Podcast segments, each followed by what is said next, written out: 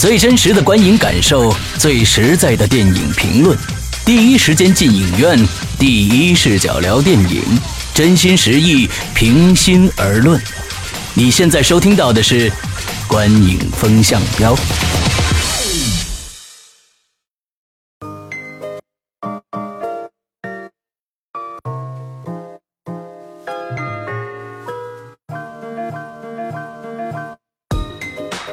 位听众，大家好，欢迎收听《观影风向标》，我是石阳，我是波米，我是玄木。呃，我们今天来专访一下波米啊，从这个戛纳回来的波米，呃，在戛纳的一些见闻啊，这个是我们好像，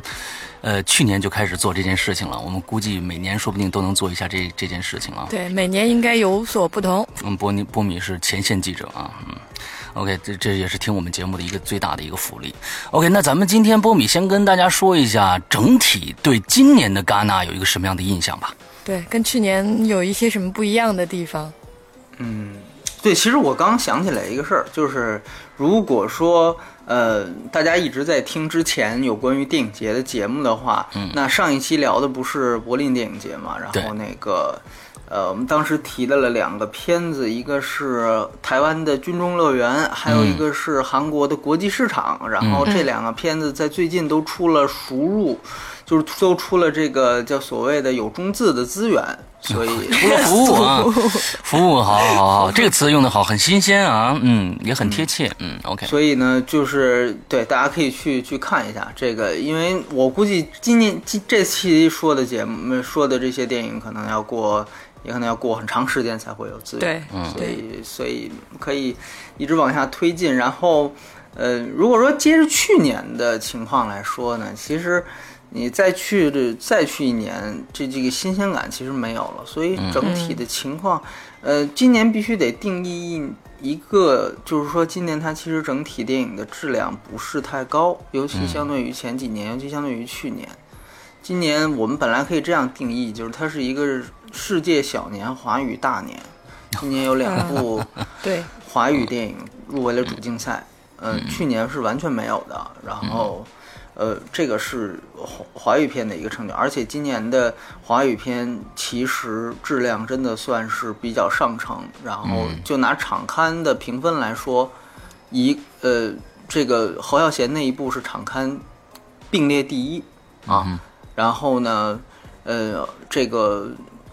山河故人，也就是贾樟柯那一部呢，是分数是取得了第二第二高的分数，嗯，大概是并列第三这样的一个分数，所以说它的质量在整个的今年的戛纳的片子里都是比较高的，呃，然后至于一些七七八八的一些事情，比如说什么王思聪大战。呃，范冰冰、张馨予什么之类的，我觉得大家在后方了解比我们还清楚呢。花边新闻呢都不清楚。对对对对对，这些东西呢，我觉得就不用占时间去讲了，因为它跟电影实在是没关系。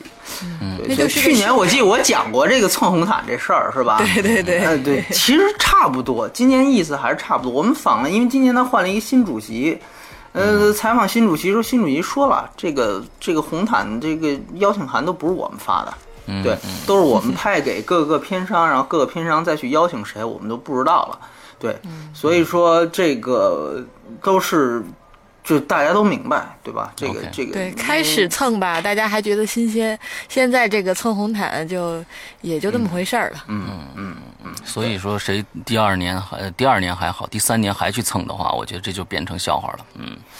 对对对，没错。嗯，第一第一年勇气可嘉，第二年呢还是这个跃跃欲试，第三年就是今年反正对今年反正范冰冰是据说是他我们统计了一下，不是据说就是他第五年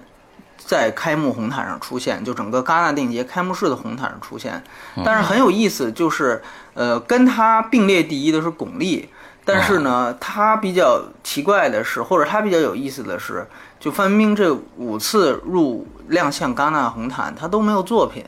嗯，就就范冰冰拍的电影没有任何一部电影入围过戛纳，别说主竞赛单元，甚至连其他的二三单元都没有过，嗯，但是她却成为了中国影星里面走戛纳红毯次数最多的一个影星，但是却没有一部作品入围过戛纳，这这个这个是很也是很厉害，我觉得也是。我我也觉得可可范冰冰是我估计会把这个记录保持下去啊。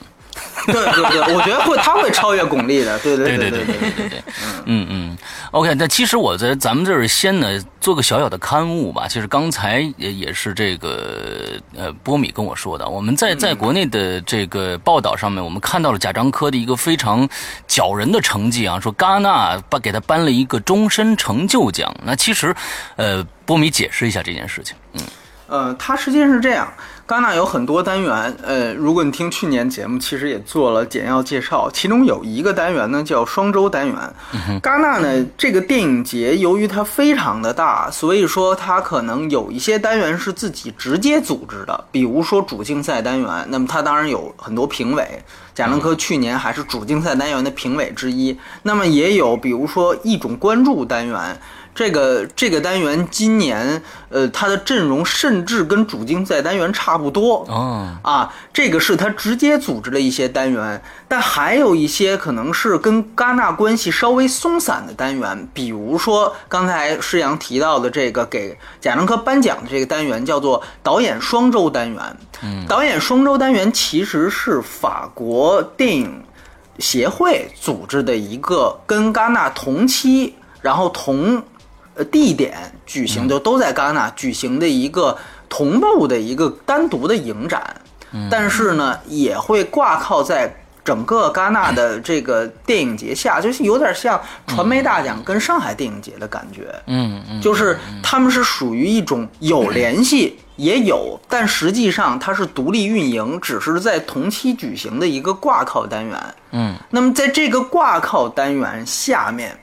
呃，颁出的奖项会有一些这个这个，因为是导演双周之前也有一些不错的华语片入围，我要是没记错的话，好像李安的《饮食男女》还是《喜宴》就曾经入围过这个单元，好像是但那个时候。啊，对，但是那个时候，呃，这李安还不是李安呢啊，就是李安还是比比比较不出名的一个导演。那么，呃，所以这个导演双周单元，如果即便把它算在戛纳里，它也是可能要排到很后面，起起码是要等级上要比一种关注还要低。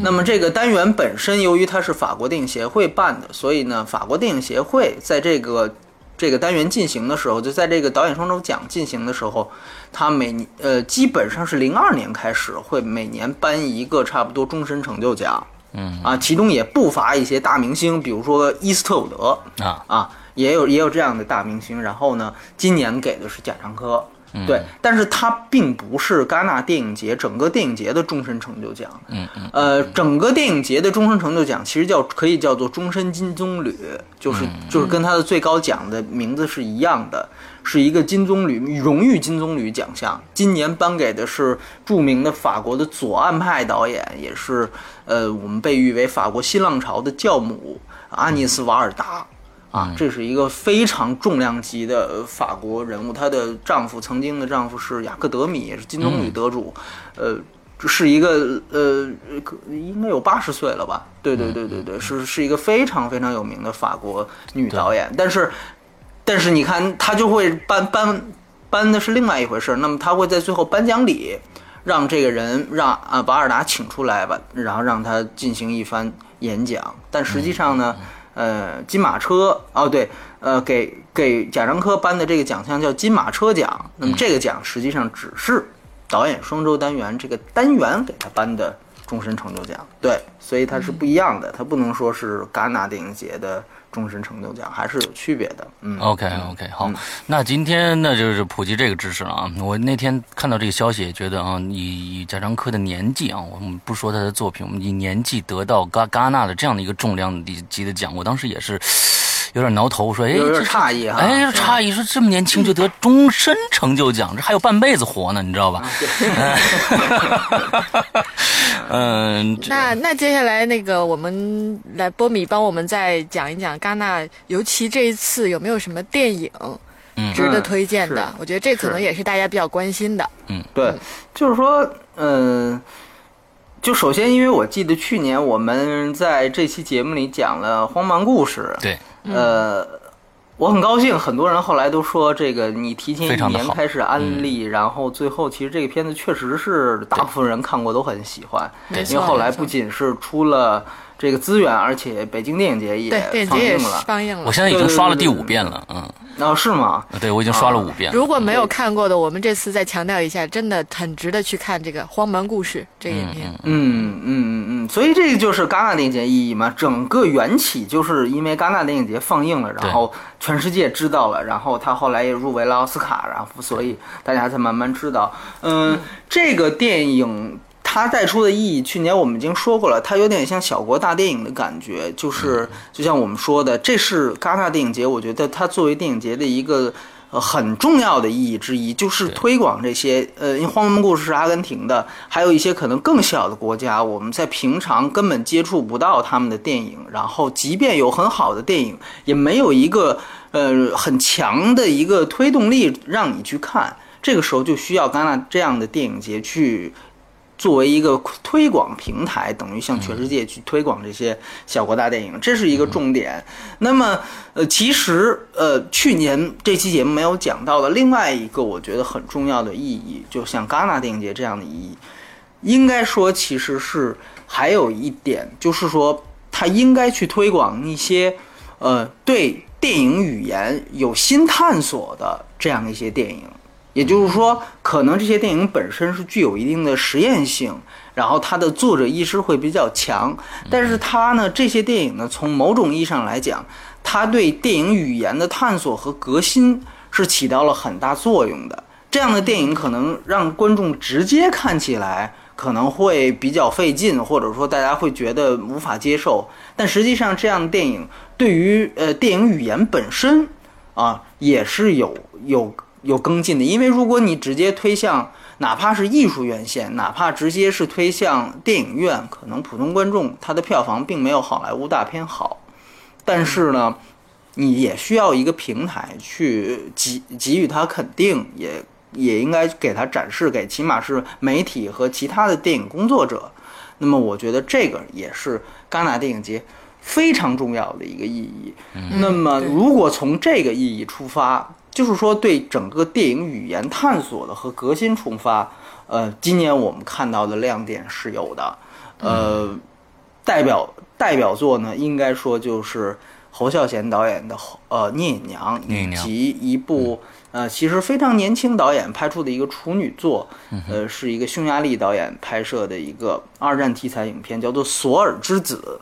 我个人认为这两个片子是。在电影语言的探索上有革新的，就是说，呃，我们拿《聂隐娘》来说，真是一老一少啊，因为，嗯，这个这个侯耀贤已经是第七次入围戛纳电影节了，然后第六次入围主竞赛是非常了不起的一个成就，嗯，然后，呃，但是《索尔之子》呢，那个导演是处女作啊，那个导演是七九年的，如果没记错的话，然后。第一次就入围了，然后最后拿到了评审团大奖啊，然后聂隐娘是拿到了最佳导演奖。当然，我觉得这两个导呃这两个作品其实都配得上最高奖，嗯，可能因为其他原因吧。呃，这一老一少的作品，我觉得从这个意义上来讲，这是让我觉得戛纳今年仅几乎是仅有的两个亮点，就是在主竞赛单元上。呃，拿《聂隐娘》来说，我们如果看那部电影，我们都知道它的主演是张震跟舒淇，里面还有周韵。那么，嗯，大部分人呃理解这个电影是一个武侠片，呃呃，但是呢，本身如果你真的以武侠片的维度去看，我可以这样告诉你，这个电影你没见过，你没见过这样的武侠片。嗯，就是说，它从这个类型出发。呃，你如果去看的话，你会发现它跟以前所有的电影都不一样，它跟所有的武侠片都不一样。实际上，它是对武侠这个类型有一个有有一个语言上的探索，就是说我可以使用，因为侯孝贤我们知道他原来电影的作品是有很强的个人风格，比如说他使用远景特别多，然后镜头非常长，然后这个这个。台词也不是太多，这都是好贤以前我们如果标签式的去呃归纳他的电影类型，可以去看到的一个一个类型属性。但是当他自己去拍一个武侠题材的时候，他自己的这些风格与武侠这个题材，呃，进行碰撞的时候，他用这样的方式去拍一个武侠片，你会发现他产生的这个火花是非常不一样的。嗯所以这个就是呃聂隐娘给大家诞生出来，就是产生出来的这个感觉。这个电影，呃，我不知道最后上映的版本，因为它是八月底可能会在大陆上映，嗯、但是呢，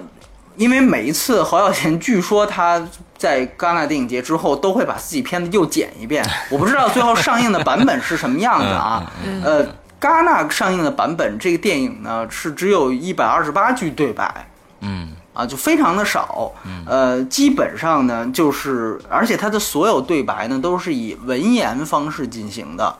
呃，有点像那个《最好的时光》的其中一一个段落，嗯嗯啊，就是有点像那个段落，就是说它所有的对白都是以文言进行的，嗯但是它更更多的不同其实是在于它的电影手法，就是可能我举个例子来说，就是可能呃。这个武侠片，我们说它的武打段落，武打段落可能在《聂隐娘》里面可能是，呃，它切入到武打段落的时候，这场戏已经在在打斗过程当中了。嗯啊，就等于是当你切过去的时候，已经比如房子已经塌了一半了，然后有有三个人已经倒了，然后舒淇在跟其中两个人打，然后可能还没打完，啪，这个跳接切到下一下一个场景，就这这场戏就过去了。嗯哼，它的所有的跳进跳出是随几乎像你让你看起来像随机性的，嗯。然后呢，最大的一个特点当然就是远景，主要是这个电影几乎全都是用远景完成的，嗯所以我们也说这个其实是对演员是挺坑的一件事情，就是说这片子里的演员很 很难拿到这个导呃很难很难拿到表演奖，对。原因就是因为你基本上看不清演演员的脸。嗯啊，所以说这个是呃，我们都说，如果你要看聂隐娘的话，最好坐第一排，因为基本上你就看有两个小点儿，两个小点儿就是张震跟舒淇，可能是这样。对对对对对，就基本上，而且他会故意的用一些景物去遮挡演员的脸部，就是说非常不一样。然后呃，镜头也非常长，但是呢。这些整个何小贤以前的个人风格与这个电影类型所形成的火花，在我看来又可以被解读出意义某一种程度上的意义。对于《聂隐娘》这部电影，他要说的东西其实是是有帮助的，甚至是有某种程度上的一种推进解。读对，所以说我觉得这个是这个类型，就侯耀贤使用这种电影方法的一种意义所在。所以你也不能简单的就把它，就说我们为什么要这样做？呃，当然，这个如果具体去探讨这个电影本身这样做的意义的话，我相信还要等这个电影上映之后，我们单独去做一期。嗯，然后，呃，但是我可以跟大跟大家说，这个片子呢，呃，在看之前，呃，尤其在八月底看之前，我相信它上了之后一定会引起非常大的这个争论的，这是一定会的，因为这个电影，呃，我我不知道现在的华语电影市场能不能接受这样的作品。啊，这是其实这个是我特别想问的问题，就是它的这嗯。种方式方法上，对于你在观赏和理解整个影片的感受上，有没有什么不一样或者不同，或者有没有让你不好去理解其？实是这样说吧，就是说以这个导演侯孝贤以前的电影来说呢，那在中国大陆要上映的话，那那票房一定是一个不堪入目的一个票房。那我们这一部这一部电影是否它会在这个比如说娱乐性上面会有提升？这一点嗯其实我觉得是我们觉得是来讨论大大陆票房的一个一个基础。那那我们前一段时间《闯入者》什么的，其实它的娱乐性已经很好，但是票房依然惨淡。那也是呃这个非常重量级的一个我们国内第六代导演的一个重量级的一个电电影，但是它依然是票房惨淡。那么《聂隐娘》是否在娱乐性上会有一些跟以前侯孝贤电影的一些区别呢？嗯，聂隐娘娱乐性是零 这个电影不好看。我我我直接可以告诉大家，这个电影不好看，但它非常好。嗯。这就是这个电影和和可能哎，我觉得大我们无大大家法伙接受这个电影的一个一个很大部分观众无法接受这个电影的一个很重要的原因，就是说我从一一步之遥，大家去想想一步之遥，这个电影比一步之遥要极端更多。嗯。啊，你明白我的意思吗？就是，呃，我觉得这就是戛纳电影节的意义。所以刚才为什么我我非得前铺那么一段，就是说，关于电影语言探索这个本身应不应该存在？那如果说一个导演我希望去做一种实验的话，那么我这个动机当我明确下来之后，我我这部电影可能就没有观众这个概念了。因为我不是在为观众服务，对。我这个电影是在，我这个电影可能是要有我自己的一个追求。嗯，那么这个不仅仅是作者电影本身的含义，而且它还有对电影这个类型的革新。所以说，某种意义上来讲，我会觉得可能是不是到时候去宣发的时候，因为它的明星或者因为它的类型，因为我们都知道武侠类型，我们一想，这武侠类型之前拍了什么片子呢？陈可辛的武侠，李安的卧虎藏龙，或者张艺谋的英雄、十面埋伏，会会想这些片子，但是你你最后看《聂隐娘》，你会发现根本就不是一回事儿。对对，他他根本就很多人，就哪怕是在戛纳看完的人，有些人都觉得，就问侯孝贤，就说你这片子是武侠片吗？我怎么看着就像一个历史剧？就是他会觉得你武侠片你得飞啊，你得不飞，你得打呀，好像也不打，你你得有对白，你也没有对白，什么都没有。那你这片子是什么呢？你你还算武侠片吗？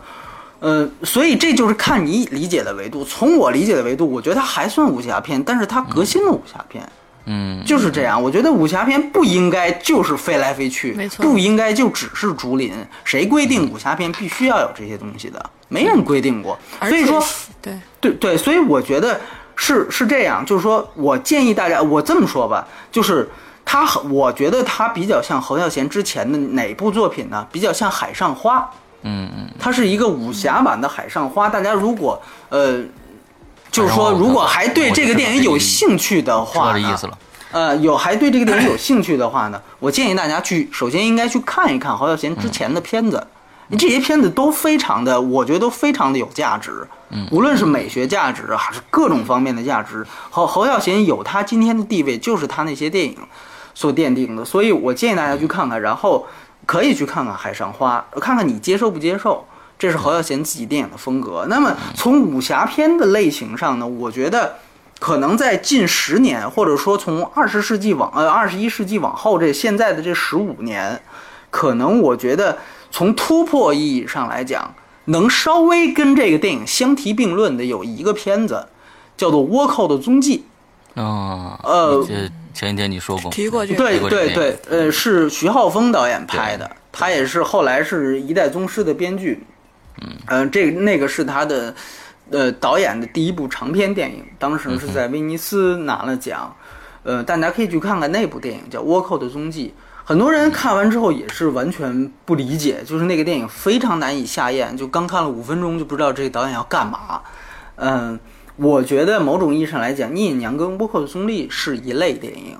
啊，倭寇的踪迹。所以说，因为聂隐娘可能因为之前跟我们说的是七月底上映，现在推到八月底，我觉得这完全都是侯导随口一说的档期。他可能也不了解大陆的市场，然后大陆这边的宣发可能看到这个片子之后，他们也会想，告究竟应该在什么档期上映还会稍微好一点。所以说，呃，很可能八月底也不一定。那么在这之前，如果对聂隐娘实在好奇的人，然后又到底就想我到底应该应不应该去看这个片子呢？我推荐你看侯孝贤之前的片子，以《海上花》为主，然后呢就是《倭寇的踪迹》。如果你觉得《倭寇的踪迹》简直了，就是我完全无法接受，根本难以下咽，那么 OK，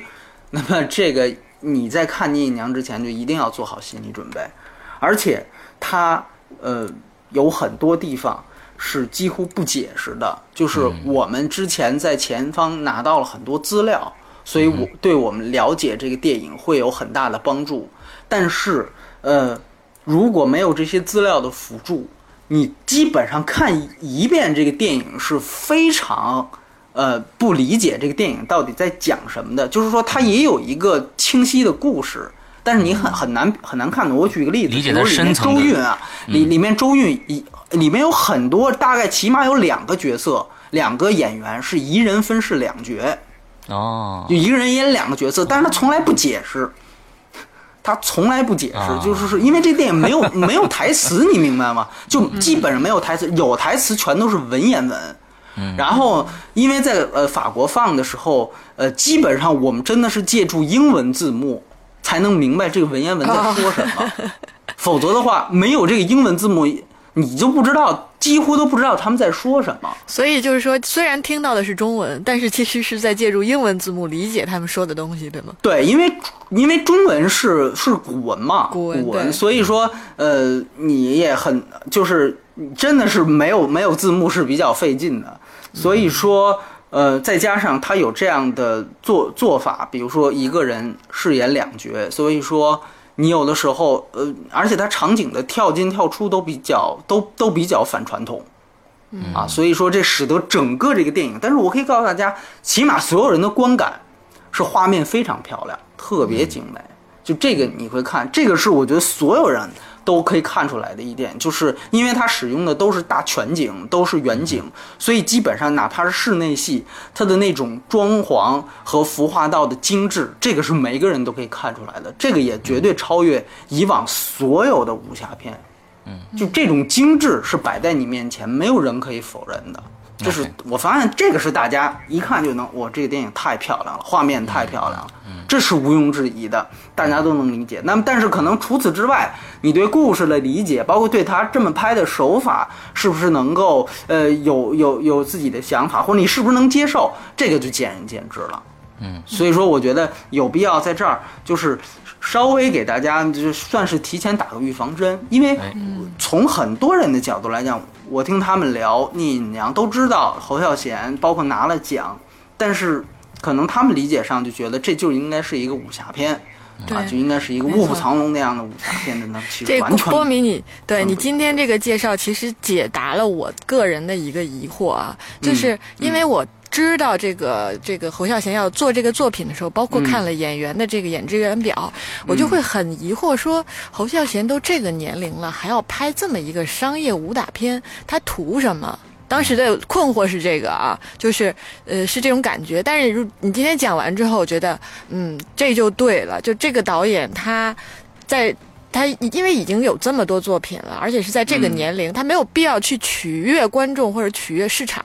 他还是在拍自己的的东西。那不管从什么角度来讲，这个还是值得很值得人去敬畏的。嗯，对对，而且就是说我补充一点，就是这个当然是细节性的，就是因为他讲的是聂隐娘，我们都知道是是唐朝的一个小说改编的一个故事，刺客聂隐娘中间一刺客聂隐娘，对，呃，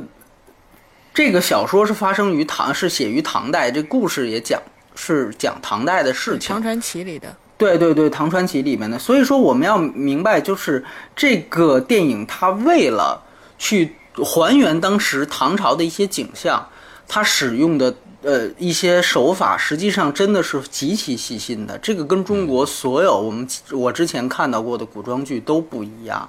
呃，我们都知道，日本其实我们被誉很多人被誉为是真正的唐朝文化，现在居然保留在日本，这个确实是有道理的。因为你像，呃，日本很多建筑，它其实就是前唐史当时从唐朝模仿过去的，而且它保留的比中国本身要好，对吧？因为它遭遇的战乱什么的，相对来说，哈还还还好一些对古迹的保护，所以这个电影很多的外景基本上都是在日本拍的。就是他希望从京都，主要是在京都和奈良，主要是在京都和奈良，是希望从这两个城市的一些古建筑上，尽量的去还原原来唐朝的这样的一种风貌。那么在内景上，因为这个电影拍了时间非常长，七年。啊我对我们从知道这这聂隐娘这个事儿，一直到现在，基本上它的呃跨度时间跨度跟一代宗师差不多。嗯嗯啊，所以说，呃，他花了这么大的力气去做这样的一个影片，我希望大家到时候去看的时候，无论你是不是接受，不要一一一一一对一把砖打死。就是说，这个这个很多东西你一看你就你就知道它的精致，它的不同点在哪儿。然后呢，有也有人刚才提到一道一代宗师，也有人会问，那一代宗师当时出出来的时候被吹得像花儿一样，嗯，你个人感觉，你觉得这个片这两个片子有什么不同？呃，在我看来，一代宗师台词还是多是吧？对对，在我看来，就是即便是喜欢一代宗师的人，如果他真正能够看进去聂隐娘的话，你会发现这绝对是两个维度的电影。一定的，这个我们哪怕不说它的高下，它也绝对是两个维度的电影。就刚才施阳说这一点非常重要，就是《一代宗师》是不仅是有迁就观众的地方，它还有消费的地方。对，就是它的这些金句，对吧？你可以把《一代宗师》里面所有的金句拿拿出来讲一一大长串儿，你能写就你你能写满一张纸。但是，嗯，实际上以台词来推进叙事，我们说这实际上是最最浅薄的一种电影手法嘛，对吧？就是说，如果干脆最其实最粗暴的是以旁白来旁白和字幕，就 PPT 字幕来推进叙事，那就变成《鬼影人间》的有声小说了，对吧哎？对。需要画面了，对吧？嗯对，你就变成评书了嘛。你要是都是旁白的话，你就变成评书了。你电影的东西在哪里？那么其实，呃，对于像像如果看《一代宗师》的话，那聂隐娘完全是另外一个极端，她就是完完全全用镜头再去说话，所以这个是我觉得是真正电影的东西。嗯，所以他是适合像戛纳，也在戛纳最后也给他了肯定，一个最佳导演奖，也给予他了肯定。我觉得这个是非常重要的一件事情。对就是说，呃，我是我真的可能跟我个人有关系，就是我个人最喜最喜欢的就是不要把所有东西说出来，你最好就应该像原来默片时代一样，我们把所有你想说的东西全都通过电影的语言，通过配乐，通过摄影，通过场面调度，通过演通过演员的面部表情，去把它表现出来。那么，我觉得聂隐娘除了演员的面部表情之外，基本上他在其他几方面都达到了极致，这个是非常不容易的一件事情。所以说，可能他跟观众普通理解上的这种电影是不太一样。你像《一代宗师》，有有人觉得他好像也有一种革新，其实你比如说像《一代宗师》，很多东西之前。呃很多人就拍过，只是你未必去看。比如说，很多人觉得那个《一代宗师》里面那个掰饼特别有意思，就是说，你看，哎，这两个人比武啊，不是把让他们俩打一段，而是让他们去掰饼，就是说这个看是好像是比内力一样。其实之前很早以前，像胡金铨，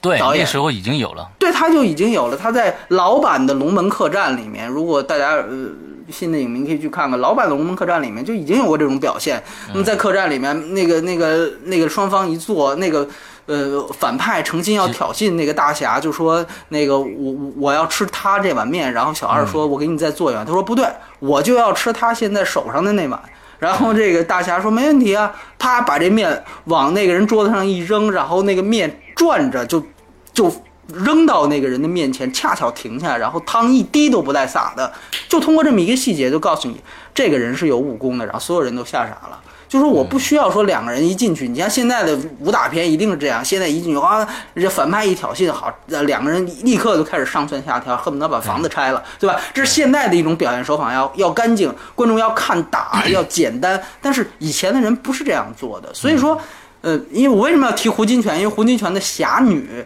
在今年也在戛纳做了 4K 的放映，而且那个修复版，我觉得是所有华语片的修复版里我看到过最好的一个版本。这次我在美国的时候，呃的这个大都会，哦他们办了一个中国的一个主题的展展览。那么里面有文革时期的一些东西，还有一个概念性的一个一个展览，就是中间是全部用玻璃做的竹子，之后呢，后面有个巨大的投影，上面投的就是侠女的片段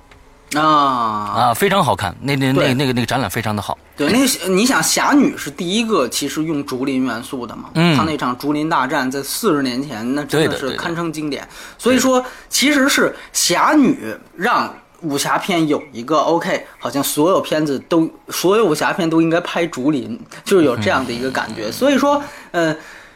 如果大家说追根溯源的话，其实《侠女》是是绕不过去的一个电影。当然，呃，北影节放过，但是那个胶片拷贝实在是糟糕。我正好在北影节看了一遍，因为那片子很长，所以再到戛纳去看的时候，对胶片版嘛，所以再到戛纳去看的时候，那个修复版，我真的是两部电影。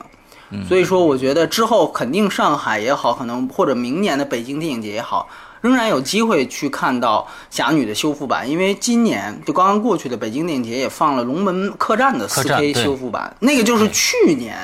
戛纳的修复单元修复的电影。所以说，哎，这明年我们可以期待一下。所以说，如果讲武侠片，呃，你要是说意义的话，我觉得《一代宗师》之前很多大家喜欢的地方，我都是见过的。但是聂隐娘她的她的好处，很多地方我是都之前都没见过的。所以说，我觉得这个是两个电影最大不同。然后另外的不同，就刚才提到的关于电影语言的使用，真的是电影语言，而不是京剧，而不是京剧。所以我觉得这个是非常重要。当然，嗯，包括《索尔之子》也一样，《索尔之子》很有意思，《索尔之子》是一个二战题材的电影。我当时看到这个简介的时候，我就觉得这电影我要不要去看？因为我觉得，尤其他拍二战集中营，我觉得这电影这个题材已经被拍烂了。就是美国基本上或者西方世界基本上隔一年两年就会出出一部二战犹太人在集中营里面苦难的片子，所以我就在想，这个索尔之子还能拍出什么新意来？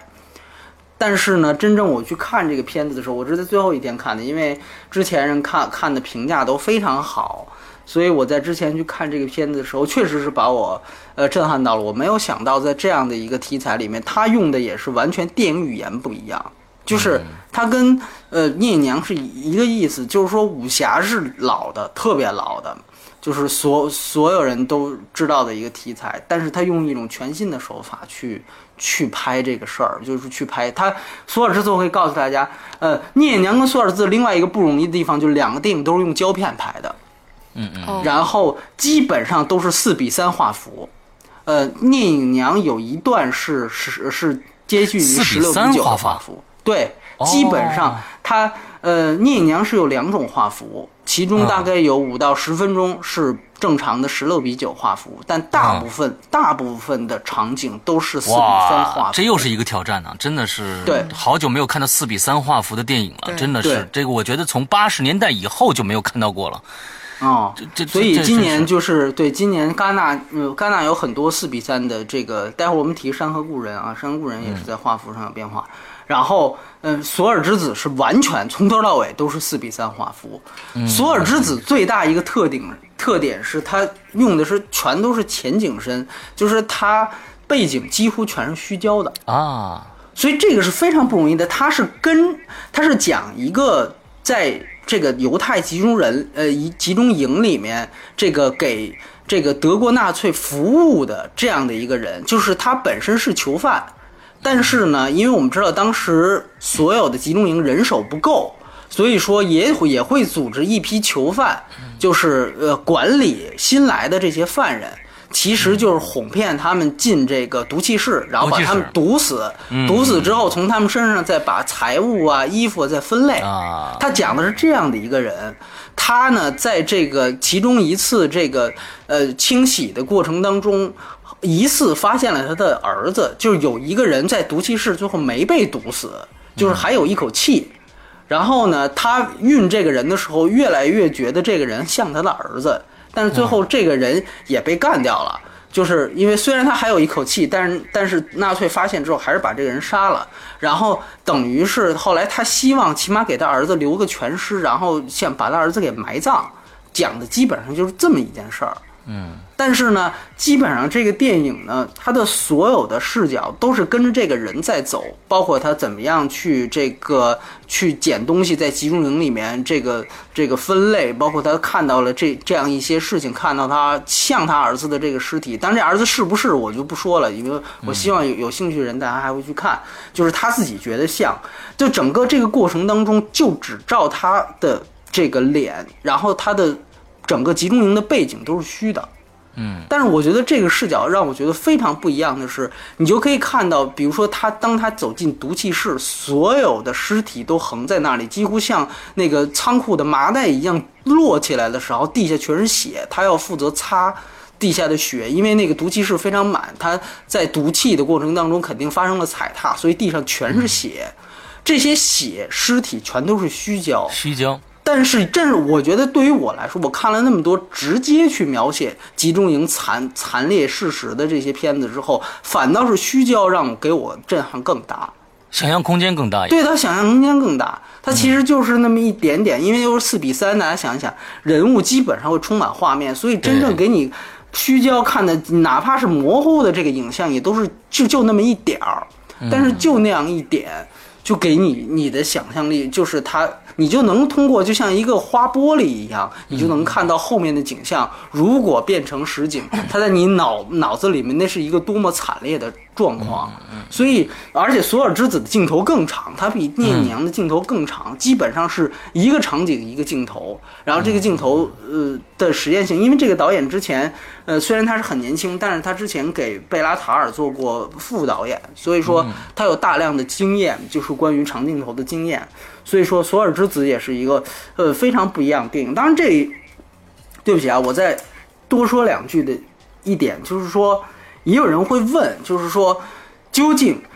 聂娘或者说索尔之子这样的电影，即便它对呃电影语言有新的探索，那么这个探索本身的意义在哪儿？嗯嗯啊，或者说这个这个这个作者电影本身的意义在哪儿？我觉得这个是。呃，其实是很多人可能有误解或者不太明白的一点。呃，我们可以这样理解，就是说，你看，比如说每年我们都都会看到这个数学家每年都会开一个数学家大会，然后在上面讨论一些数学问题。呃，我们很我就说说一个很简单，就是说，如果说哥德巴赫猜猜想有一天会被这个证实，它对呃我们人们的生活会有直接的意义吗？就是说，他这个哥德巴赫猜想被证实出来，他能够帮助，比如说非洲难民吃上饭嘛？他能够直接帮助，比如说贫困山区的小孩儿这个上上学嘛？好像也没有。你你也会奇怪说，为什么这个？那我们是不是觉得数学就应该没有意义？这个大会也没有意义？他们探讨哥德巴赫猜想也没有意义呢？那我觉得我们不能这么去以偏概全。我觉得对于电影也是一样，电影它有艺术属性。如果你觉得莫扎特、贝多芬，觉得梵高，觉得那些，那么巴尔扎克，觉得其他艺术形式的这些，呃文文豪这些著名的艺术家，他们的作品都是有意义的话，那么电影的这些艺术家和艺术电影也应该是有意义的。嗯，所以这个可能他们不直接作用于你，不直接作用于每个观众，不不对票房有影响，但是他们同样有意义，就像哥德巴赫猜想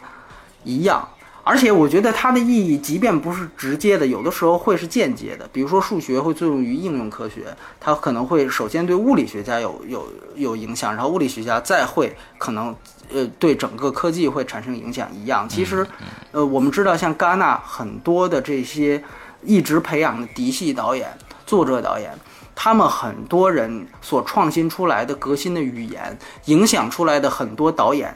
影响到的那些导演，他可能拍出的片子就是你看的片子了。嗯，就你明白，他其实存对对他存在一个，其实是对于包括我觉得长远讲，对社会学、人类学、哲学这些方面也都是有延伸意义和探讨空间的。没错，没错，没错。而且就电影语言本身而言，我可以给大家举一个例子，就是之前那个，嗯，我们比如说我们。普通观众喜欢的电影导演可能是，比如卡梅隆，这个肯定是最直接的，对吧？但是我们可以去想一想，呃，卡梅隆的，比如说他的第一个成名作是《终结者》，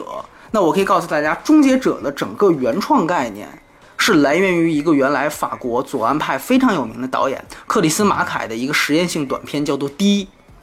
那个电影是被誉为，当然这是一个戏言，被誉为史上最牛的 PPT 电影。为什么呢？因为那个短片没有动态图像，全都是用一帧一帧的静态图像去表现那个电影。但是那个低的那个电影，它整个它是一个几乎相当于一个软科幻电影。这个电影本身所提到的这种最后杀死未来的这样的一个未来环的概念，是第一次有人把这个概念通过一个实验性的短片去呈现在了电影银幕上。当时，包括像卡梅隆，包括像后来拍出《十二猴子》的特里吉列姆，直接就说，其实我们的片子几乎就可以算是对第一的一种延展式翻拍，因为它是一个短片，就是你可以想象一下，《十二猴子》最后实际上他就是看着自己死嘛，对吧？对，就是这样的一种概念，其实原来通通来源于这样一个实验性的短片。那么其实就是那样的，可能你自己，当我们现在直接去看。第一这个电影的时候，现在你仍然觉得这难以下咽，这片子在干嘛？但实际上，它影响的这些导演，通过他们在把所谓的接地气嘛，把他们接地气的给通过商业的形式包装出来，那么可能就会形成大家最受大家喜欢的这些 这些商业片，比如《十二猴子》，比如说《终结者》。对，那么当然，它的灵感来源是来源于地的。那再比如很简单，比如说，嗯、也有大很多人认为，就是诺兰的《盗梦空间》，一方面是来源于金敏的《红辣椒》，另外一方面是也是来源于法国的一个很有名的这个这个这个呃新浪潮的导演阿伦雷奈的去年在马里昂巴德，就是他对于梦境的毫无解释的跳进跳出这个东西的灵感，实际上可以当做《盗梦空间》的一个灵感来源。还是那句话，你直接去看，哪怕现在你去看去年在马里昂巴德，你都会讲说这电影在干嘛。就是你可能九十 九十二分钟，你可能会九睡九十分钟的电影，但是可能诺兰看到了这个电影，汲取了灵感，OK，他把它可以接地气的去变成《盗梦空间》这样大家都很喜欢的片子。所以，真正我我们刚才提到的《D》也好，《马里昂巴德》也好，这些都是在那样的一个历史时期，对那样的一个电影语言有革新的作者电影、实验电影。但是他们的意义最终在几十年之后，通过商业片导演被某种程度上的反映了出来。所以我觉得，当然这只是冰山一角，举的例子也只是一个跟大家说一下的一个例子而已，有更多的例子。所以我觉得实验电影的意义在这里。那么可能还是那句话，可能聂宁上了之后，可能大家都会骂。因为据据说啊，当时其实，在微博上就引起了一个不小的争议。一个挺有名的作家叫马伯庸，我不知道二位知道没有？嗯，呃，当时就他，我觉得他不好的一点是他连这个片子都没看，他就他就在骂，然后啊，现在他就说，很多都是这样的人，嗯，哎，对，他就说社会公知，啊，对，他就说，听说聂娘这个片子啊，又是一个什么大门片，连故事都不会讲的一个片子，然后又看到一批装逼犯在前方这个啊，呃，跟着叫好，估计也是没没怎么看懂，就觉得牛逼的一批人，哎，然后呢，就是，然后他就说，反正到时候上了，我不会去看啊，这种不会讲故事的片子，他大概那意思就是，中国导演先学会讲故事，然后你再去装逼，然后呢，像这种直接连故事都不讲就直接装逼的这些这这这种片子呢，我根本不会去看。这其实代表了很多中国观众很粗暴的一种想法。但是，呃，我觉得一方面你得看了再说话。第二呢，就是作为一个公众人物，我觉得，呃，我没有想到一个作家他的这个审美标准还停留在这个阶段，我还是比较诧异的。那一定要想得到，一呃有很多的这样的这样的呃人存在啊，有很多这样的人存在。当然，他说的那样的人也存在，就是说我看不懂，但是别人叫好，我也跟着叫好，我也觉得就是来这装逼，这种人也是存在的。但是我们要告诉你要告诉大家，这个片子为什么好。对，那你你你你为什么差？那你你都得讲得出来才行。起码我觉得最起码是你先看过再说。啊，对，你得看过这再说，是基础对，这是基础啊所以说，我相信聂隐娘无论八月底上还是九月底上，肯嗯定又会到时候掀起更大的波澜，那肯定也会分出两派来。我觉得那个时候，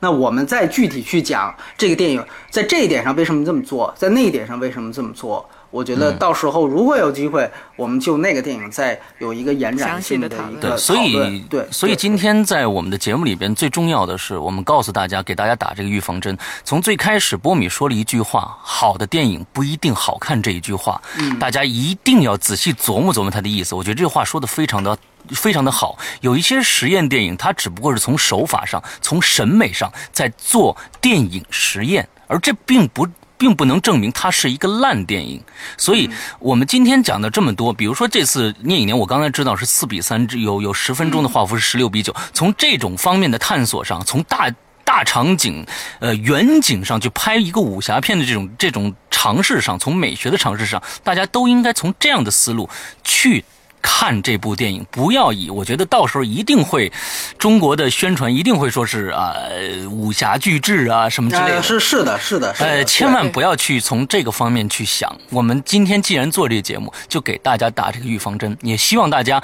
到时候是我们鬼呃不我们鬼影人间去，我们 观影风向标的听众一定要有这个心态。去看这部电影。对，因为我们其实喜欢电影，呃，怎么讲？我们作为观众去看电影，你并因为每个人都会有不同的审美的标准。那如果千篇一律的都是商业大片，那你作为观众自身而而言，你自己的口味也会疲乏。嗯，是的，像这样子的电影，它某种程度上是帮助我们去开拓和探索你未来。可以会更好看的电影的一种实验。从这种角度上来讲，我们作为观众，如果你是真的喜欢电影，不是说纯粹是拿来作为一种消费的话，那我们自身也需要对自己的审美有一定的内观和包容。嗯，从这种角度来讲，我觉得我们自己作为对电影的爱好者，那我们也要反过来说，应该怎么去反观电影这件事情。嗯嗯嗯嗯。但我我我是肯定还尊重另外一批人，就是说他觉得我就是拿这个电影当消费，然后聂隐娘这样的电影我不关心，我也不会去看，那没问题。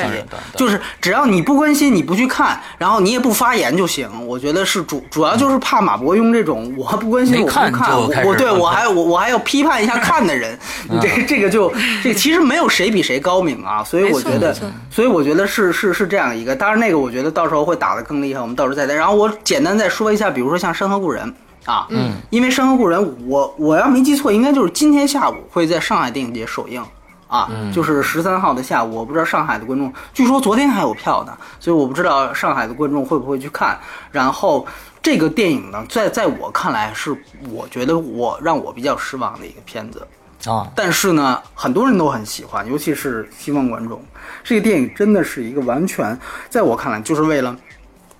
讨好西方观众拍的一个片子。我觉得贾樟柯之前已经被扣上过这种帽子，但我觉得之前他的所有片子，我都可以找出反驳这种帽子的理由。但是这个片子我实在是找不出来了。我觉得看完这个片子，他的最大的一个感觉就是精明的算计，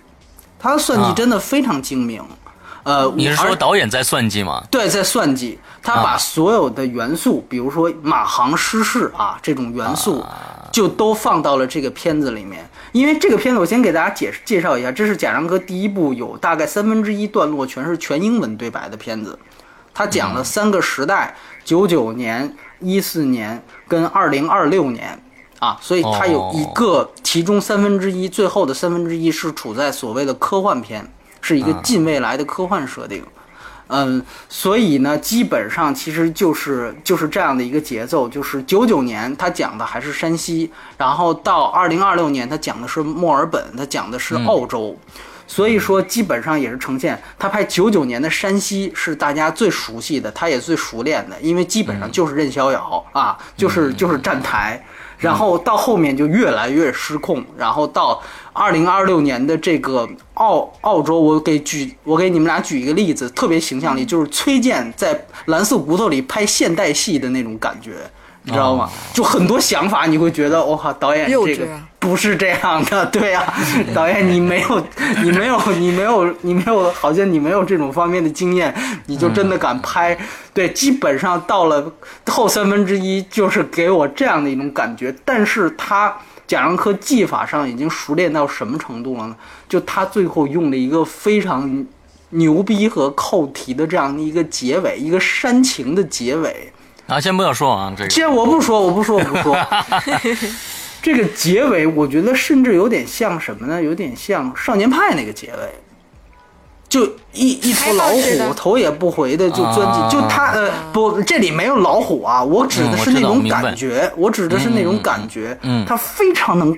抓到观众的泪点在哪儿，然后嗯。啪一下子就给你一个非常强的一个，所以基本上我觉得大家观影体验是这样，就是第三阶段很多人都已经看崩溃了，但是由于有这样一个结尾，啪一下马上把这片子又给转回来，最后收到字幕的时候，大家都还是会鼓掌。嗯但是当你真正从这样的一个还不错的这个观影体验的过程当中跳出来的时候，你仔细隔两三天去想，你会觉得这个电影的问题是很大的。那因为我觉得它一定会上映，所以我也不做更多的介绍，只是我个人觉得这个电影里面贾樟柯已经失失去他原来的立场了。我们知道他原来的立场是什么，所以这个就是《山河故人》和《聂隐娘》两个片子最大的一个对比。对对对，你说的是很对的，没错。对，侯孝贤一直在坚持自己。那我不管你，我是一直在拍我自己的电影，我我拍就是作者电影。而最开始贾樟柯也拍的是作者电影，之后他现在越来越越越去附庸一些应应和一些市场。比如说从去年的我们看到，就去年这个这个，呃呃什么来着？嗯，你说的是《天注定》？天注定，对，《天注定》开始，他就开始考虑到，呃，不管是评委的角度，还是观众的角度，从各种各样的角度去迎合这个市场。那那这个就跟侯孝贤是有一个很大的反差的。嗯，反正就是呃，当然《山河故人》刚才提到了是三段式嘛，然后它是画幅是每一段都有一个展开。呃，过去就一九九九年是四比三。啊，他可能觉得九九年的那个时代，大家接触的都是四比三，然后一四年是十六比九，十六比九。哎，等会儿，一四年是二点三五比一，就是上下有黑条，对，有黑条，上下有黑条，就等于稍微宽了一点。然后到整个未来片段，二零二六年是十六比九，就全屏，嗯，就全全屏，它等于是这样的一个展开。呃，可能老外有一些有一些老外，当然评委最后还是识识出来他的算计了，就没有给他讲。但是普通观众，就是西方的一些评委，呃，不，西方的一些普通的这个这个这个观众，很多人还是很认这些东西。就是说，有人觉得，呃，我记得最有意思的是一个《卫报》的记者还是谁，就说，呃，贾樟柯通过画幅的三次改变。呃，来说明中国的这个叫什么？中国发展的三次的阵痛还是变革什么的？我说老外，你太有想象力。第三阶段你讲的都是澳洲，哪有中国，对吧？就是你会想，就是因为这都是发在 Twitter 上的言论，我们就给它收集在一起，发挥后方。但是有时候你会想，看起来说的煞有其事，哇，通过三次画幅改变来代表中国这五十年或几十年的这么一种，但是你细想想，你会发现，你真。真的跟这个电影的情节有点对不上，你明白吗？就出现过很多这样的言论，包括有人，呃，我觉得我我最不能接受的就是说赵涛的表演特别好，就是 我我看第我看前五分钟我就崩溃了，我说这样的表演怎么能好呢？结果呢，真的是。出来之后去看推特上的评论，有的老外居然有一条就被很多人截，然后就一直认为赵涛能拿影后，你知道吗？就有一条是这么写的，就是说，因为之前有一个布兰切特有个片子叫《卡罗尔》，评论也非常高，是一个是是一个女同性恋的片子，嗯，然后他当时就说，因为之前卡罗尔在他之前放，然后大家都觉得布兰切特应该能拿影后，然后。这个这个《山东人》放完，有有一条推特是这么写的，就是看完赵涛的表演，嗯，布兰切特你就靠边站吧。啊，就是，所以这个发回后方之后杀伤力特别大，因为大家都觉得那布兰切特肯定是一个演技的代言啊。说赵涛居然这次能让布兰切特靠边站，可是你想想看，最后我一搜，就是那个那个推特的作者是个 nobody，你明白吗？他随随便便一个一个西方的观众就可以被看，但是就这样一条推特就被当做圣旨一样在在我们的微博上转发，就说你看老外。洋人，这个肯定我们赵涛的表演。我觉得这里其实是有一个语言差异嘛，因为赵涛他说的是山西话，对你老外你根本听不懂，你不知道他念台词是什么样子。你你是看着法语字幕、英文字幕，然后解读的这片子。你，我觉得这就像你记得我们提说桂纶镁这个表演。那么老外想不到，他他在《白日焰火》里是作为一个台湾人演一个东北女人，这里面是有很违和的地方。老外不知道，老外觉得所有黄种人恨不得都一样，拿一日本人演都可以。但是我们是能看出差别的，所以我觉得这种唯老外马首是瞻的东西在《山河故人》上表现特别明显。所以最后我觉得这个片子应该说会看着，呃，观影过程会让大家可能会觉得还 OK。而且在最后，这个是我觉得最 厉害的地方，就是贾樟柯煽情，而且煽的还挺好。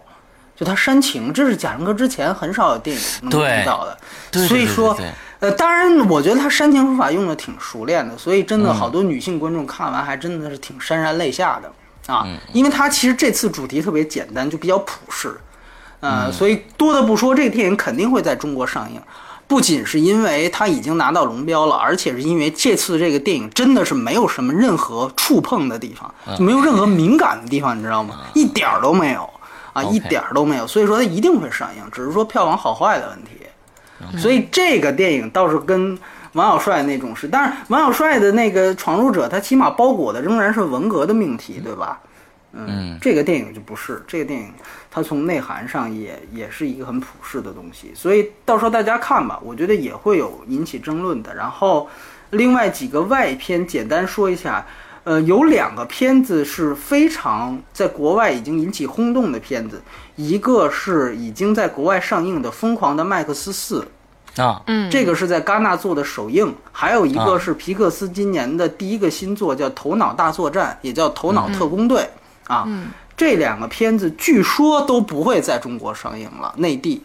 呃，疯头脑狂的麦大作战也不会吗？对，疯狂麦克斯好像是不会了。呃，疯狂麦克斯是肯定不会，头脑大作战基本上百分之九十不会。原因是这样因为呢，这个我们知道每年的配额是有限的，然后分给迪士尼，分给每个这个厂商的配额也是有限的。今年迪士尼的配额好像已经用完了，因为它之后也还会上蚁人。蚁人对，然后《星战七》它要想在明年的一二月份上，它也得在今年送审，所以用的还是今年的配额。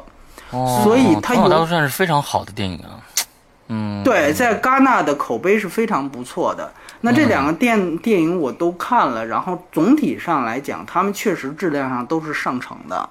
但是呢，感觉从返回国内的这个这个空前的这个口碑来看，我个人觉得有点被过誉，两个电影都有点被过誉，所以也不妨泼泼冷水。既然上映不了，泼泼冷水也好啊。呃，其实我觉得《头脑大作战》，有人觉得说是什么戛纳史上最长掌声，我个人就在那场里面，我我 没觉得史上最长。我不知道说这话的人是从戛纳嗯第一年就开始在，然后每年都在数掌声长度吗？我觉得这种话总是就是。拍脑袋就说，就跟说这个什么赵涛演技秒布兰切特一样，就这些话真是拍脑袋就说，没有没有过大脑。我个人感觉《头脑大作战》确实是皮克斯的回勇之作，因为我们知道皮克斯最近几部作品实在是。不怎么样啊，什么什么，从《勇敢传说》开始到《赛车总动员二》，呃，再到是哪怕是《怪兽大学》，呃，嗯对吧？《怪兽大学也不是那么好。对的，所以说，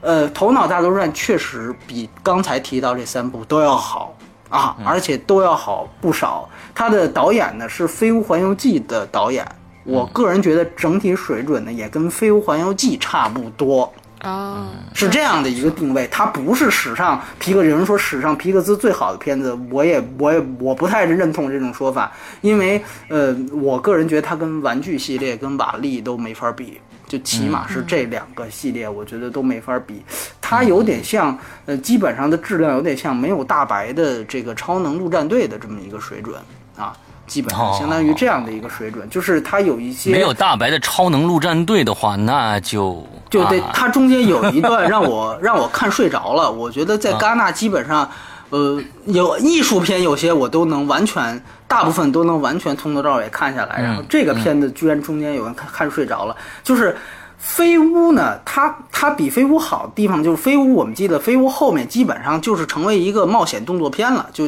到到南美之后，它没有后段那么脱节。但是飞屋至少现在我想过去这么多年，我能记住前面，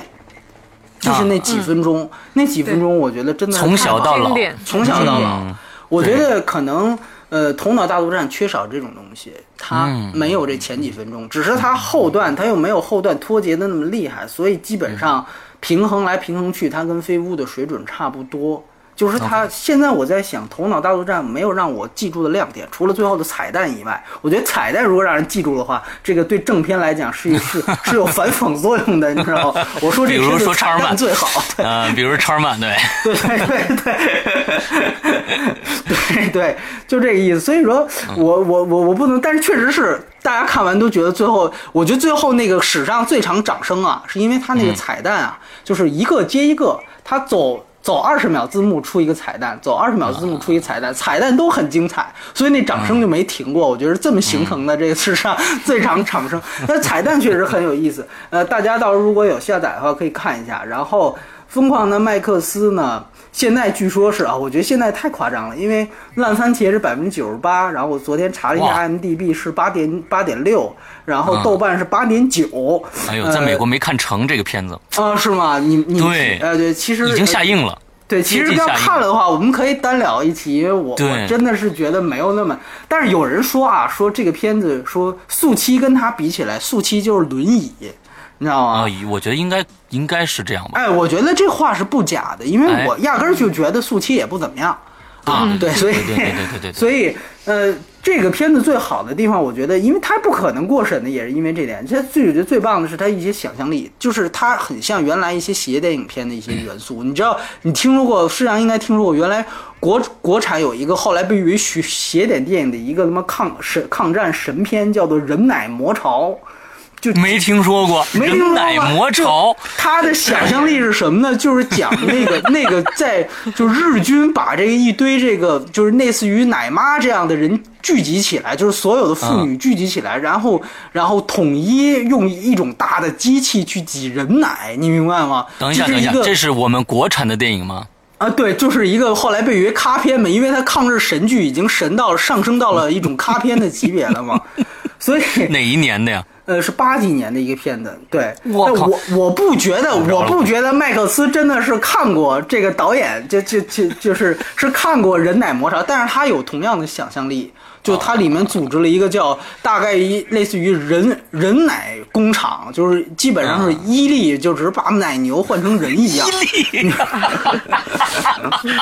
就他有这样非常猛的这种场景。在这个片子里面。然后还有那种，比如说完全无情节的那种火焰吉他，就是那个反派要出征打仗的时候，就跟咱们原来这个军队打仗的时候，旁边会有一个一直会有一个击鼓的一个击鼓的一个战车一样，它也有这么一个，但不是击鼓，是有一个演唱会平台，然后上面有一个人呢一直在弹吉他，那吉他还会冒火，你知道吗？就这种想象力是我觉得是无敌的，就那边打的都什么一样啊，这这哥们儿还在那儿弹着，你知道吗？那火我还在我估计听这期节目呢，终于听到人奶魔潮以后醒了，你知道吗？这疯狂麦克斯等有了这个源之后，相信这个下载量还是会很对，我估对计过几天百度搜“人奶魔潮”四个字儿就已经爆了。包括像对，包括什么一些一些，比如说他们打斗就追车戏，完全就是有点颠覆传统。他们反派是用那种撑杆跳，你知道吗？啊就是用撑杆跳跳进对方的车，然后大家看完就是北美那边评论完了，都觉得这个像这个叫太阳马戏团。啊就把太阳马戏团的杂技和这个追车戏以及火焰吉他这些摇滚元素揉在一起，所以他最后那场 整个那场追逐战真的是非常爆棚啊！就是大家所有人看的都非常嗨。但是呢，我觉得这个剧情实在是太糟烂。当然，也有人说这种 B 级片儿你就不应该看剧情，也对。但是我觉得你要是九点九分呢，剧情这么烂，实在是应该不不，就是说你九点九分，在我看来得是完美才行啊。所以我觉得这个是不能达到九点九分，但它确实是一个质量上乘的作品。然后另外一点就是它的对白也很少，这点我觉得是最最不错的一点。就这个片子也没什么对白，然后这个基本上也全都是在靠这个这个这种各种想象力，魔场面巢啊，什么啊吉他呀、所以这个我觉得是它北美评价高的原因，就是它真的跟传统的 B 级片都不一样国没看成。啊，对，而我们看的是二 D 版，因为这片子后期还转了三 D，我觉得要上了的话，估计国内也是转三 D 啊。所以说，呃，这个呃，我只能说大家注意一下，就是呃，这个下载应该也会很快出来。我觉得，因为今年上半年好莱坞的片子也是票房太高了，所以可能下半年。呃，广电这边也会从紧啊，东影那边也会从紧，因为你这片子如果上了口碑很好，这也是要命的啊！我们这些这个我我们的人这些抗日神剧什么什么，我听说什么什么裤裆里藏手榴弹，我在戛纳听说这国内传出了很多又有意思的，我觉得这都是咖片，你知道吧？就我觉得，疯狂我觉得麦克斯人奶魔超，人奶魔超转个三 D 上了算了，你知道吧？所以说，我觉得这种片子是是是大家就是可以关注一下。然后，嗯最后再简单说两句，还有另外两部，呃，我觉得不错的竞赛片，但是可能没有那么重，就是没有那么就值得推荐的。一个是呃，一个叫《市场法律》的一个法国片，因为今年我们知道最后拿金棕榈奖的是也是法国片，叫《流浪的迪潘》，但那片子我没看，我是第一次失手，就是获最高奖的电影就没看，因为谁都没想到，谁都没想到最后那是爆冷拿的，因为那个片子的评分也好，口碑也好，基本上算是一个中等偏上。在戛纳里面，没想到最后那个会拿到大奖，因为我记得最后一天特别有意思，在媒体中心，主要因为他之前在闭幕前把整个聂娘剧组召回，把索尔之子剧组召回，因为这种召回基本上就是一个肯定要把你就给你奖的这样一个征兆。然后我们一想，聂隐娘是全剧组都回去了，那肯定应该不是个人奖项吧？所以当时就觉得。应该就是《聂隐娘》和《索尔之子》这两个片子的一个会拿到这个金棕榈，然后结果因为他也是从小奖开始颁，颁到最后就剩三个奖，就是最佳导演、评审团。和金棕榈的时候，索尔之子和聂隐娘都还没拿奖，因为在戛纳的规矩基本上也有特例，但是大部分情况是，只要你前面拿了奖，后面大奖后面就没戏了。对对，他不会像奥斯卡一样说一下横扫，只要这片子够好，就不会是那样，不会像奥斯卡那样。但是呢，所以基本上你就可以等，然后到最后要颁这三个奖的时候，我记得在媒体中心，我华语记者是一堆。嗯，然后东欧记者是一堆，因为《索尔之子》那个导演是来自匈牙利。嗯，然后东欧记者是一堆，然后当时公布这个最佳导演奖的时候，一一说是侯孝贤，然后看华语记者那边啊，就是一一声叹息，你知道吧？然后看。东欧记者那边啪一下就欢呼雀跃，就觉得啊行了，这个金棕榈就是我们的啊，这提了最大最大对手已经最佳导演奖给打发了，这个就该该看我们的了。结果到评审团大奖，一说一说是索尔之子，然后看东欧那帮记者，哇，怎么是评审团大奖？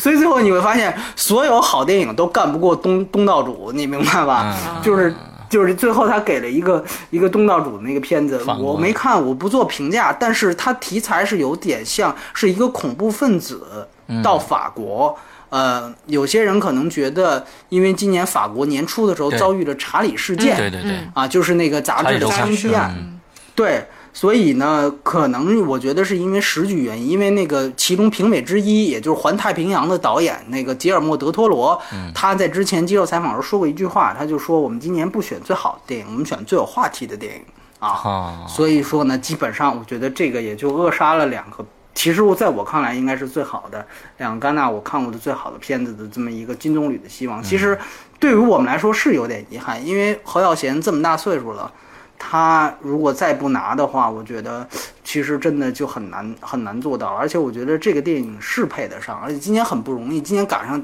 就戛纳是一个小年，就是其他片都很烂，嗯，也不是说很烂，就不都不太好。刚才呃私下里是要问我《青原树海》，就像呃就像像这个戈斯范纳特原来是拿过金棕榈的，像这样大导。在这届的主竞赛的片子《青木原树海》是奉献出来他的生涯最烂，啊，这个场刊的评分，我跟大家说，场刊评分是这个四分制，就是满分是四分，啊他拿了零点九分，啊，好高，这个据说是历史第二低。之前还有一片子是零点六，我都不知道是哪个片子，我忘了。但是这是历史第二低，就是零点九分啊！大家想一想，这个、这个、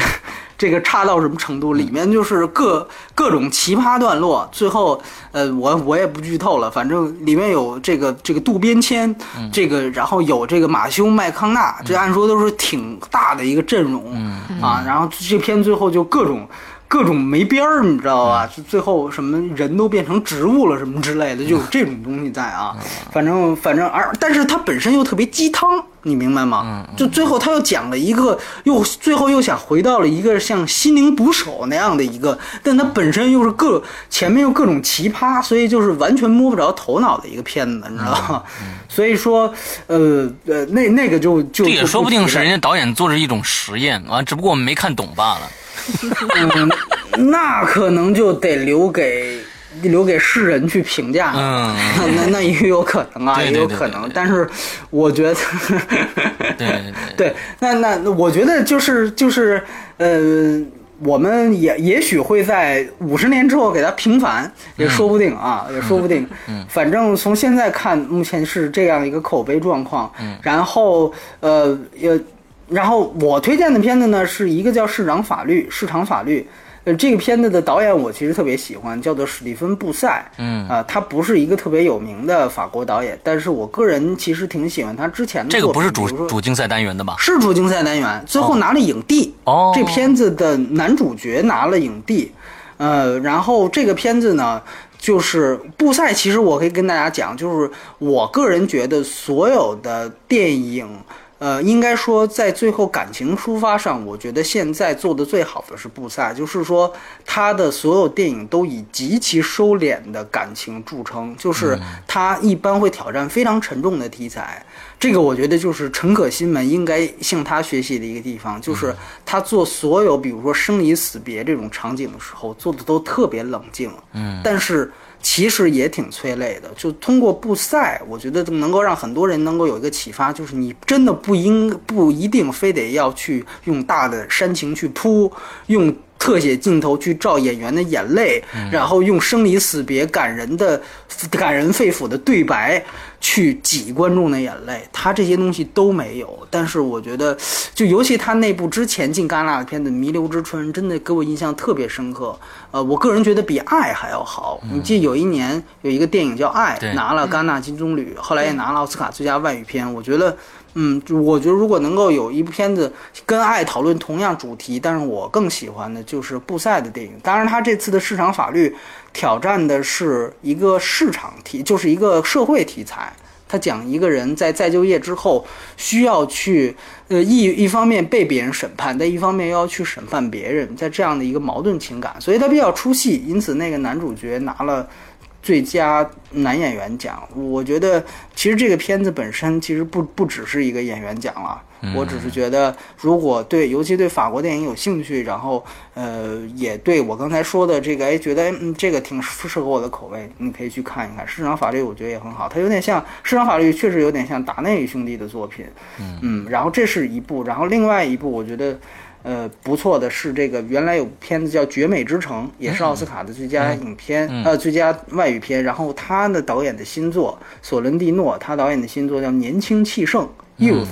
是由这个呃，这个我们知道这个《星际穿越》跟《王牌特工》里面的大反派迈克尔凯恩主演的。啊、迈克尔凯恩，然后里面还有雷切尔薇兹。啊，这也是一个好莱坞比较有名的女演员，雷切尔薇兹，然后还有简丰达。啊啊，包括还有那个昆汀的御用哈维凯特，哦，有没有印象？就是从落水狗开始对对对那个，对对对，主要就是这个二老，就是呃哈迈克尔凯恩跟哈哈维凯特他们俩。这片子整个是在一个这个养老院里边，嗯呃，镜头就是这二老坐在这个这个温泉池里面，然后看见一个年轻的美女同体走下来，然后看二老的眼睛是斜海报着的，也是这样然后就对对，海报就是这样子的。呃，这个海报非常形象的，就是传达了这个电影本身的气质啊。这个电影其实是一个极其就幽默化的一个一个电影，但是它用的是《绝美之城》那样的一种方法，就是也是一个我感觉就是你很难见到的一种喜剧片。呃，我觉得我我喜欢它多于《绝美之城》，是因为《绝美之城》不够喜剧，就是《绝美之城》，我觉得它拿范儿拿得多，嗯，就很容易让人理解你这个本身的这个格调本身，你就是在想去消费或卖弄这种格调，就这种基本上是。呃，是用很多就是蒙太奇手段，然后基本上就是风光片手段，基本上是用很多风光片手段去去去去去讲这个电影。但是这个片子呢，我觉得它所用的相同的模式和这个片子本身的喜剧性结合的很好，所以其实这种当比如说他用一些风光片的手段去在比如说二老在干什么之后去做推进的时候，它本身会产生出一种特别强的一种解构性。嗯，这种东西是我特别喜欢的地方，所以我个人很喜欢年轻气盛。然后，呃，虽然他什么奖也都没拿，呃，某种程度上他有点像科恩兄弟的作品，所以我觉得最后科恩没给他奖。今年的评委主主席是科恩兄弟啊，所以我觉得科恩兄弟觉得我靠，拍这种东西，难道你们还拍得过我吗？你这不是班门弄斧吗？我觉得可能是有这样的情节，但是它某种程度上有点类似于科恩的东西，就是黑色幽默啊，主要是用电影语言去展示黑色幽默。所以我觉得，嗯，年年轻气盛，然后它也是一个英语片，所以应该没有看的那么费劲的地方。嗯，所以说我觉得这应该说上述的这些片子是我在戛纳，如我不知道还有没有落落就落下了，我觉得之后再再补充。但是我觉得今年整体来讲是不如去年的，但是因为留下了以聂隐娘为首的这个片子，所以有就是聂隐娘，所以我觉得还算是一个 OK。我觉得我能在戛纳前方见证了这个片子，我觉得也也没白去吧，就这么一个一一个一个过程。对，好的好的，嗯，看看多长，还挺长的。呃，我们今天谈了戛纳一个半小时将近啊，我们觉得非常值得。嗯，有有很多的呃好片子介绍给大家，就像去年我们的《荒蛮故事》，那可能荒我们今天介绍的片子的娱乐性没有《荒蛮荒蛮故事》那么那么高啊。是的，是的。但是呃，毕竟。大家要以一个电影啊，我们说的是不是娱乐啊？我们要要以一个电影的一个角度去审视这些这些作品啊，这些这这这些作品。所以今天呢，讲这几个片子，咱们最后总结一下，我们最后总结出来的哪几个片子啊？一个呢《聂隐娘》，一个呢《山河故人》，这两个呢都会在国内上映。还有呢《索尔之子》。这个要注意一下，年轻气盛要注意一下。还有一个是市场法律，也叫一个男人，他两个两个艺名啊啊，两个艺名，所以这几个片子。都是可以值得大家今年去关注的好电影，说不定过几天，呃，呃这个波米又去别的电影节什么的，对吧？这几个片子又去了啊。之后估计流流浪的迪潘呢，你说明到别的电影节也能看得到，呃，所以不用 不用这个可惜。到时候我们再聊聊其他的电影。那很感还有两个就是呃大大片式的电影，一个是《头脑大作战》啊，麦克斯，还有一个疯狂麦克斯，一个疯狂的麦克斯四啊，疯狂的麦克斯四。对，然后呃，伍迪·艾伦的新作我也看了，但是我觉得基本上是他的一个水准，就是一个在他的电影里面比较对对比较中档的一个片子，就是太伍迪·艾伦，以至于我们看了六十多部伍迪·艾伦之后，已经没有任何惊奇可言的那种片子。啊，所以我就不多说了。伍迪·艾伦的新片叫《无理之人》，对，如果喜欢他的片子，当然可以继续跟进。这个我不推荐大家也回去看。嗯嗯嗯，对，大概就是这么一个情况。嗯，OK，那好，今天呢，嗯，说的时间也够长的了。嗯，我们在那个人奶什么人奶魔窟之内有一个小高潮啊，之后我们又渐渐的走向了低谷。OK，啊，那我们今天的节目到这儿结束，祝大家这周快乐开心，拜拜，